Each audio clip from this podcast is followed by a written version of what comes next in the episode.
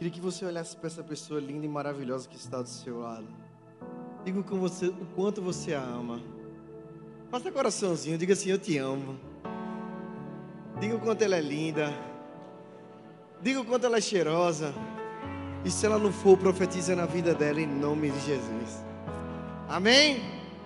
Amém ou amém? Deus nos, deu, nos trouxe aqui hoje e Ele trouxe uma palavra super especial. Nós estamos aqui no Tamo Junto. E quando se fala Tamo Juntos, logo, logo me vem à cabeça unidade. E o tema é o propósito da unidade.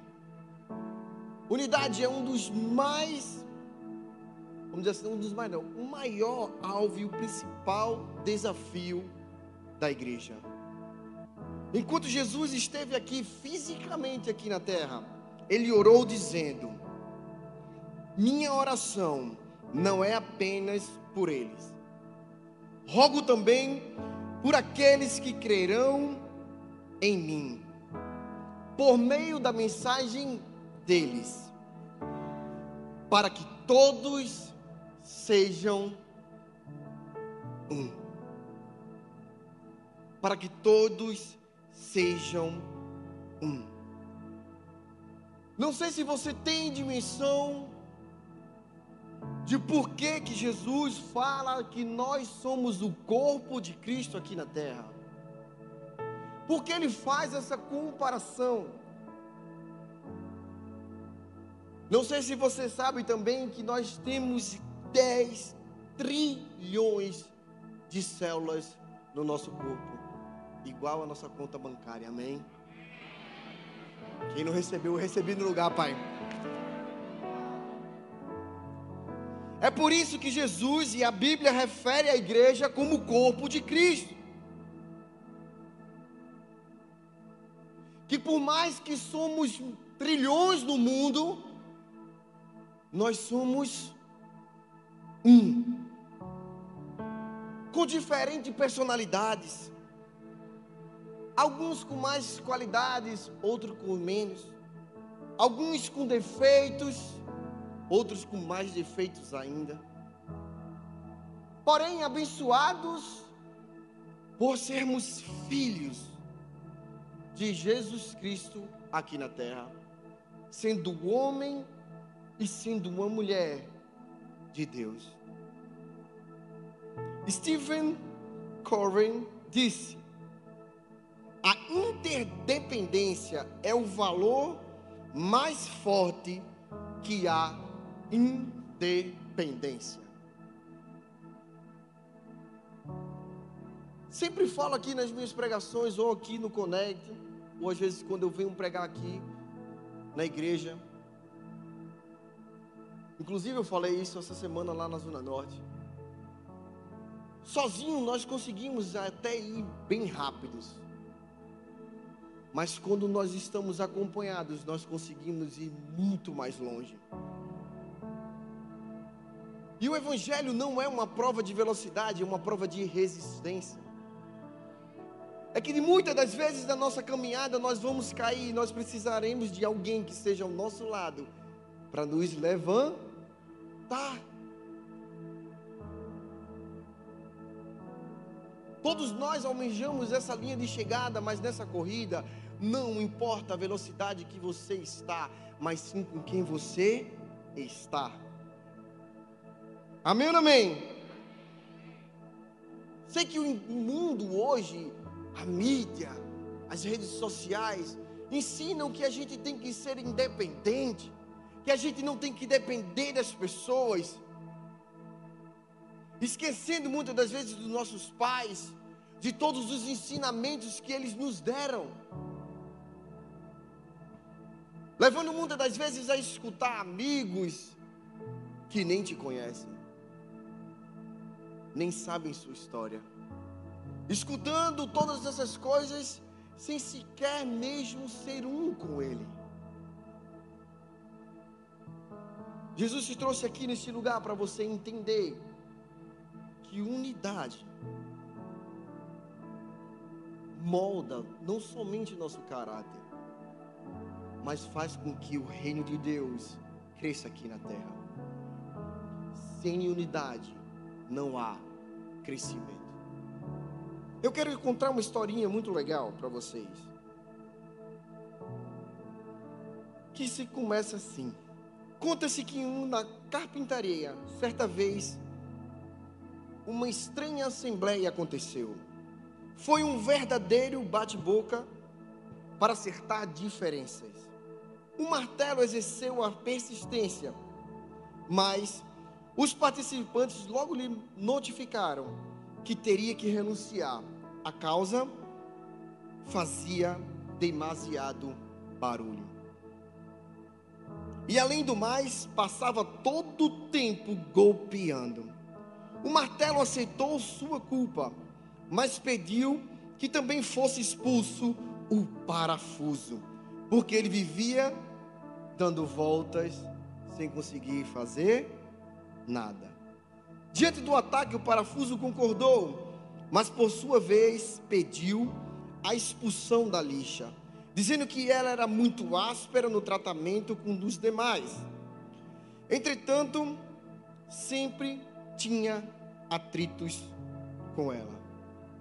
A lixa, a lixa atacou com a condição, acatou, perdão, com a condição de que se expulsasse o metro, porque ele sempre media as pessoas segundo a sua medida como se fosse perfeito. Nesse momento entrou um carpinteiro com os materiais, pegou todos eles e construiu um lindo móvel de excelente qualidade. E o que eu quero que vocês entendam, que por mais que existam diferenças e às vezes discussões entre nós, quando o carpinteiro vem, ele consegue unir a cada um com o seu propósito, fazendo um perfeito móvel. Deus usa as nossas diferenças para complementar todo um corpo, trazendo um propósito. Cada órgão e cada centímetro do seu corpo exerce um propósito. Imagine se nós tivéssemos os quatro pés, em vez de dois pés e duas mãos. Seria difícil tomar um café ou não? Imagine se você tivesse, ao invés de dois olhos, só um Seria estranho ou não seria estranho? Cada um tem a sua função, do polegar ao dedo midinho. Se você não tivesse o polegar, como seria conseguir pegar um bastão? Por mais estranho ou diferentes que sejam, cada um com tamanho, cada um com um jeito de fechar e abrir, mas quando todos se juntam na função que tem que ser feita, eles cumprem e com excelência. Pensando nisso, qual o propósito da unidade? Primeiro ponto. A unidade entre os filhos de Deus revela a unidade dos filhos com Deus. João 17, 21 diz: Para que todos sejam um, Pai como tu estás em mim e eu em ti.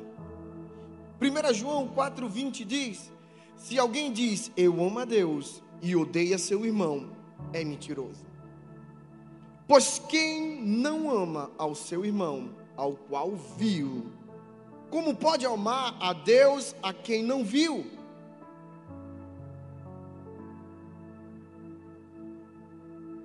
A gente fala que vive aqui na igreja do amor, mas nem sequer fala com a pessoa que está a quatro cadeiras de você, porque ela é diferente de você. porque às vezes não curte ou tem um temperamento diferente do seu. Porque talvez ela fale de uma forma que você não acha legal. Existem diferenças entre nós, mas são as diferenças que nos unem em um propósito. O maior mandamento de Deus é amar uns aos outros, como Cristo amou a igreja. Nós viemos, vamos até a célula, nós vamos até a igreja, nós servimos, dançamos, cantamos, mexemos no som e na iluminação, tudo perfeito. Mas nada disso vai valer a pena se você não amar o próximo. Deus não vai receber a sua obra se você não amar quem Ele ama. Uma igreja que entende seu propósito vive em unidade, primeiramente com Deus e depois com as pessoas. Quando você vive de fato a unidade com Deus plena, lembra aquele TSD? Oração, jejum, leitura da palavra. Você consegue amar ao próximo você consegue se colocar no próximo, entender às vezes porque ele é um pouco mais ríspido. Você tenta entender o que é que está acontecendo. Qual é a história dele? Quem eram os pais? Como foi que foi tratado? Porque ele sempre reage às vezes dessa forma. Você tenta enxergar ele como Cristo enxerga a gente. Sem julgamentos, mas com aceitação. Unidade pode ser traduzida na interdependência. Igreja se faz no coletivo e não no individualismo. Amém? Segundo ponto, a unidade transforma o mundo ao nosso redor. João 17, 21b diz: Que eles também estejam em nós, para que o mundo creia que tu me enviaste. Aqui no Conect a gente tem um lema. O que fazemos hoje ecoará por toda a eternidade.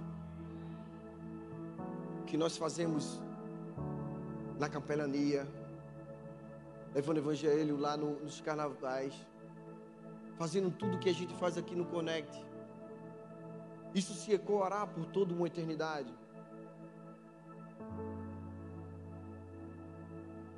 O que isso significa? William Georgian disse: Nas mãos de cada indivíduo encontra-se um poder maravilhoso para o bem ou para o mal. A influência silenciosa trata-se da radiação constante do que uma pessoa realmente é e não o que ela finge ser. Unidade não é um jargão. Unidade é uma responsabilidade. De fato, a, o crescimento não existe sem unidade. Não se consegue crescer, não existe um propósito quando a gente não tem unidade. Cristo veio até a terra para que nós fôssemos um com Ele. Quando você não é um com seu irmão, você diz a Deus que você quer anular todo o propósito de Cristo aqui na terra. Você não faz valer a pena tudo aquilo que Cristo fez por mim por você em uma cruz. Você quer anular isso. Eu não estou dizendo que é fácil ser um, não, não é. Senão Jesus não dizia: suportai-vos uns aos outros em amor. Se ele fala isso, é porque algum deles vai ser um pouco mais complicado que os outros. É ou não é? É ou não é, meu irmão? Toda rosa tem um espinho, amor. E às vezes fura, dói. Mas nem por isso nós não deixamos de observá-la, achar ela linda e nem gostar do cheiro dela. Terceiro e último ponto. Unidade revela o amor de Deus. João 17, 23. Que eles sejam levados à plenitude da unidade, para que o mundo saiba que tu me enviaste e os amaste como igualmente me amaste. Infelizmente, nós julgamos as pessoas e não olhamos ela como Cristo olhou a igreja. Julgamos de acordo com a nossa religiosidade, julgamos de acordo com a nossa falta de unidade. Olhamos para as pessoas como se nós fôssemos muito melhores do que elas. Olhamos para as pessoas como se a gente não errasse, como se a gente nunca tivesse pecado.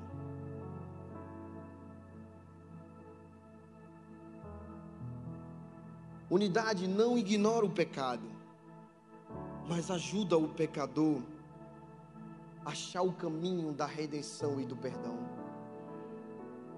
É olhar com compaixão Gandhi certa vez disse que não queria ser um cristão por conta da desunião que existe entre nós.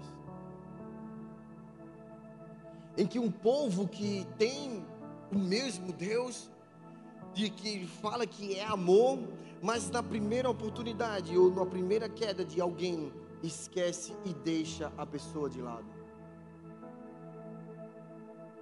Nós refletimos o amor de Deus quando nós somos um entendendo que um pecou, o outro pecou, para nossa concepção um pouco melhor, mas nós temos que tratar igual e puxar para perto igualmente.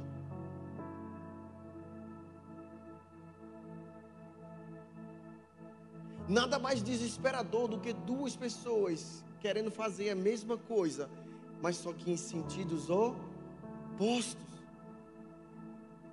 Quem já foi para o sertão aqui? Levanta a mão bem alto aí. Nós trabalhamos de formas separadas, em equipes separadas, mas todos com só um propósito. Em unidade. Quem aqui acha que lá é friozinho? Levanta a mão. Imagine, gente, lá é quente. É difícil. Imagine você fazer, você que foi. Tudo que você foi fazer sozinho.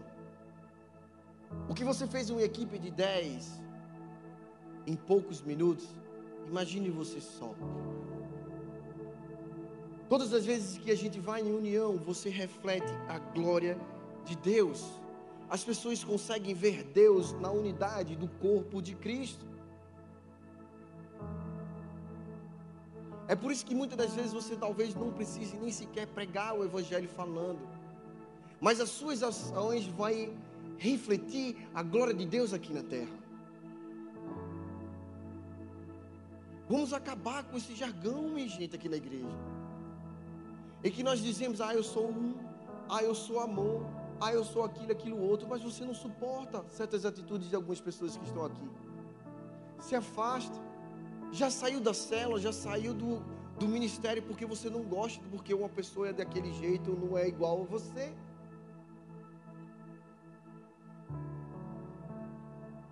Se for assim, você vai caminhar como um nômade, saindo de um canto para outro. Nunca vai encontrar um propósito. Nunca vai encontrar um ministério em que você vai se engajar e dar tudo de si. E eu quero concluir com Efésios 4, 3, 4. Procure de todas as formas conservar o meio da paz que une vocês. A unidade que o, do, que o Espírito dá. Nós somos todos membros do só corpo. Temos me, o mesmo Espírito e uma só esperança, para a qual todos fomos chamados.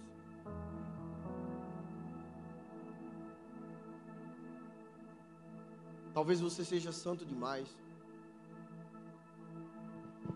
Mas deixa eu te dizer, Muitas das vezes, quando você alguma das vezes lavou a sua mão, ficou algum dedo sujo. Sabe quando você mexe às vezes numa graxa, alguma coisa e sua unha fica suja, você consegue deixar toda a outra mão limpa, mas fica um dedinho fora, sujinho, que você esfrega, esfrega, esfrega, esfrega, esfrega e não fica limpo. Qual foi a vez que você pegou o alicate e cortou esse dedo fora? Você procurou tratar? Você procurou corrigir? Quem sabe até não passou uma lincha e um esmalte lindo em cima para esconder? A gente não pode desistir de algo que está talvez defeituoso ou problemático. Vivemos uma geração fast food em que tudo está pronto e é na hora. Vivemos uma geração em que ah, é mais barato comprar outro do que consertar. É ou não é? Experimenta quebrar uma televisão, é mais barato comprar outra do que trocar. Perdão, consertar. Pode ser isso com o seu eletrodoméstico, pode ser isso com o seu carro, mas não é assim com as pessoas. A gente precisa acompanhar uns aos outros em nossas diferenças, mas entendendo que nessas nossas diferenças nos faz um corpo com um propósito, com uma missão. Deus nos chamou para ser um Deus nos chamou para nós nos tratarmos como irmãos e como família. Irmão, quem tem irmão aqui? Levanta a mão. Eu tenho quatro irmãs. É complicado, é? Irrita, não irrita não? Às vezes você quer matar, não quer, não quer. Mas basta alguém falar mal do seu irmão perto de você. O rolo é doido ou não é? É ou não é? Por quê? Porque é sangue independente que ele seja chato, complicado, mas ele é sangue do seu sangue. Eu sempre falo aqui alguns da minha liderança, quando alguém vem falar alguma coisa, mexeu com um, mexeu comigo.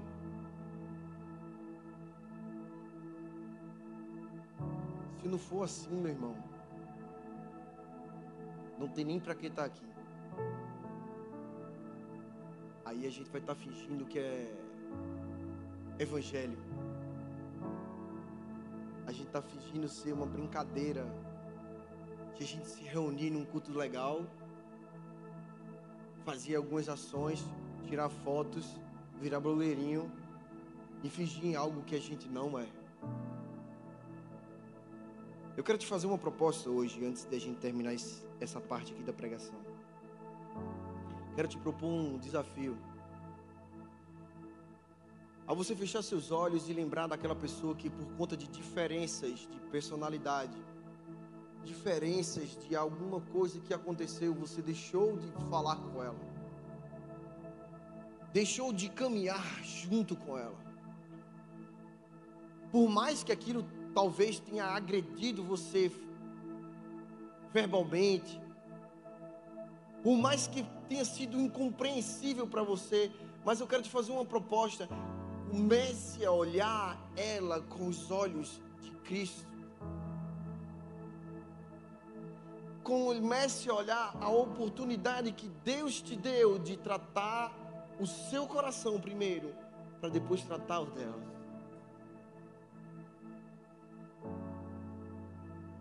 Ser um não é fácil, senão não existiriam divórcios. Casamentos acabam, eu sei que muito mais fácil com uma amizade. Mas só se rompe um cordão quando um dos lados solta. Eu queria que você ficasse de pé nessa noite.